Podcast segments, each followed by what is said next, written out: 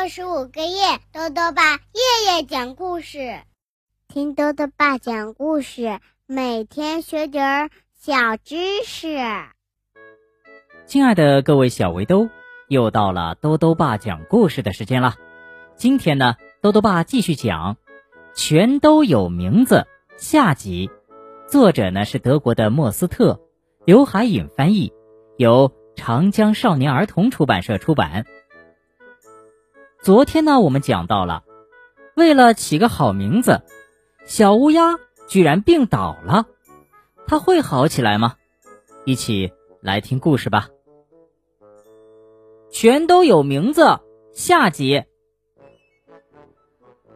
到了星期四，小乌鸦的病情开始好转了，朋友们全都来看望它，结果被它指使的团团转。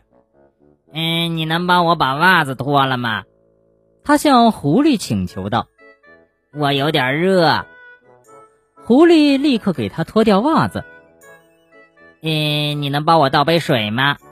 他又对长耳兔说：“长耳兔马上给他倒了杯温开水。”你再帮我把袜子穿上好吗？小乌鸦吩咐卷毛羊：“我又有点冷了。”卷毛羊赶紧拿起袜子，能请你妈妈过来一下吗？他又对欢仔发号施令：“我饿了。”欢仔飞快地跑进厨房，喊来了妈妈：“你想吃点什么呢？我可怜的小病鸟。”欢妈妈问：“什么都不想吃，就是很不舒服。”小乌鸦觉得满腹委屈。欢妈妈轻轻地抚摸它的羽毛，耐心地安慰它。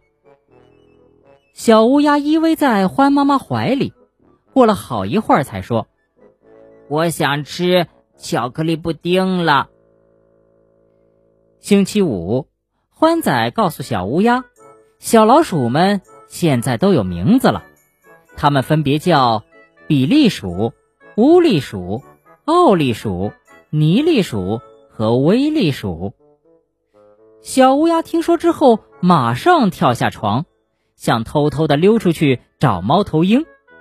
倒霉的是，他刚走到门厅，就撞见了欢妈妈。我不想再躺着了，小乌鸦说：“我还有好多事儿要做呢。”不行，欢妈妈把它拎了回去。哦，看来我的病这辈子都好不了了。小乌鸦愁眉不展地说：“不会的，你很快就会活蹦乱跳了。”欢妈妈安慰他：“很快是多快呀？我已经病了一千年零五个小时了。”哎，你再忍忍就好了。”欢妈妈说。可是小乌鸦一点耐心都没有。他再也忍受不了敷毛巾了。看见欢妈妈拿着一块湿毛巾走过来，他立刻尖叫起来：“哎呀，太凉啦！”哎，我还没放在你头上呢，你就喊。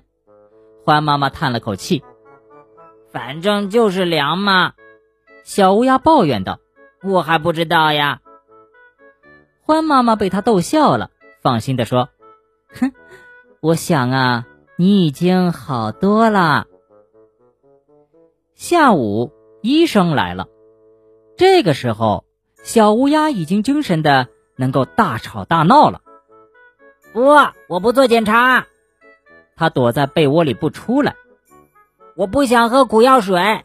医生最讨厌了，都是四眼鸡，双手凉冰冰。我也不打针，不要动手术。他就想割开我的肚皮。呃，好了，我绝对不会割你的肚皮的，我保证。”医生信誓旦旦地说。“别害怕，小乌鸦。”欢妈妈哄他说，“有我呢，我会在旁边守着你的。”小乌鸦这才同意让医生检查了。“你哪儿疼啊？”医生问。“哪儿都疼。”小乌鸦可怜兮兮地说。那哪儿最疼呢？医生想知道。我的名字最疼。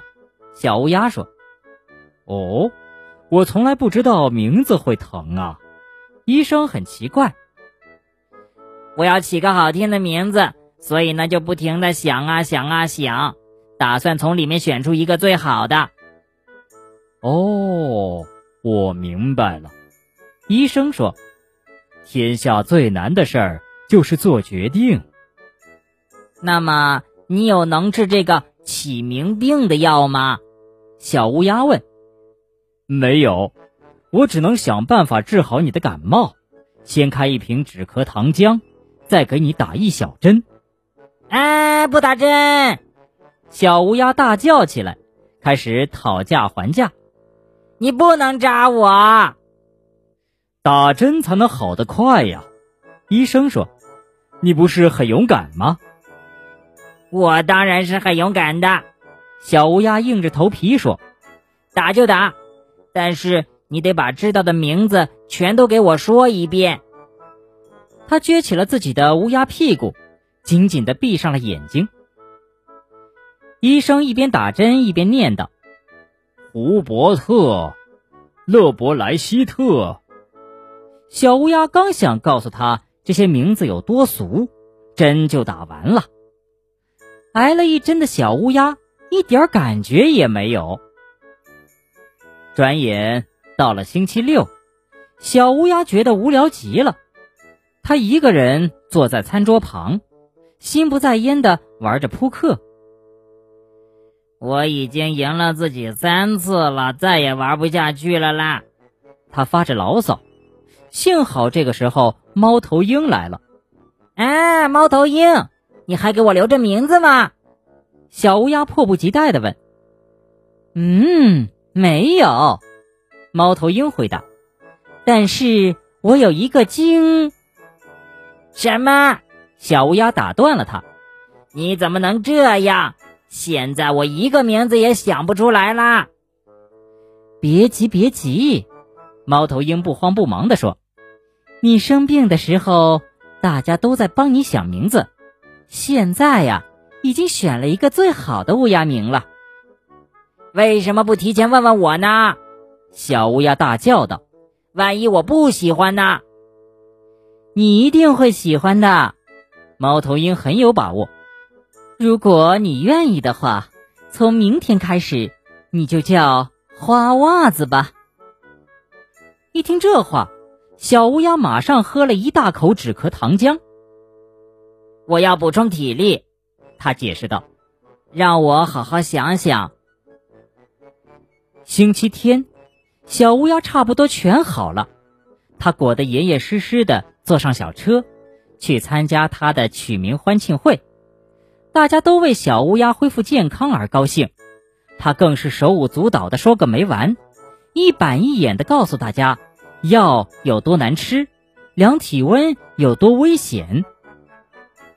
我还被一个超大号的针头给扎了一下呢。他越说越夸张了。医生呢，给我动了手术，先把我的翅膀剪掉了，然后。又胡乱缝上！哦天哪！艾迪熊觉得太不可思议了。可是欢妈妈却告诉大家，小乌鸦生病的时候特别可怜。你怎么能这么说呢？小乌鸦直怪欢妈妈多嘴。不过瞬间它又高兴起来。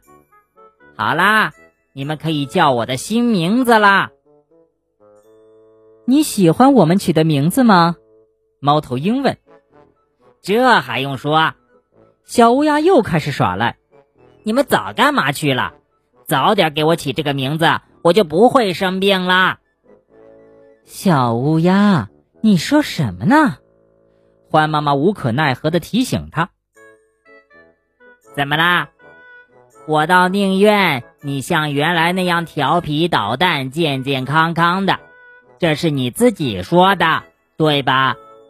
花袜子呱呱叫着，给了欢妈妈一个大大的乌鸦吻。好了，小围兜，今天的故事到这里就讲完了。最后呢，又到了我们的小知识环节。今天啊，兜兜爸要讲的问题是：打针之前为什么要拍几下？如果小围兜有过打针的经历，就会发现，护士阿姨在打针之前啊，会在打针的部位附近拍几下，这是为什么呢？兜兜爸告诉你呀，因为打针呢是要把药水注射进入我们身体的静脉血管中的，用手轻拍注射部位的静脉血管，可以刺激血液回流。使血管更加明显，从而提高针头刺入血管的准确度。多多爸还想问问小围兜，你有没有打针的经历呢？打针的时候会不会很紧张呢？如果想要告诉多多爸，就到微信里来留言吧。要记得兜兜爸的公众号哦，查询“兜兜爸讲故事”这六个字就能找到了。好了，我们明天再见。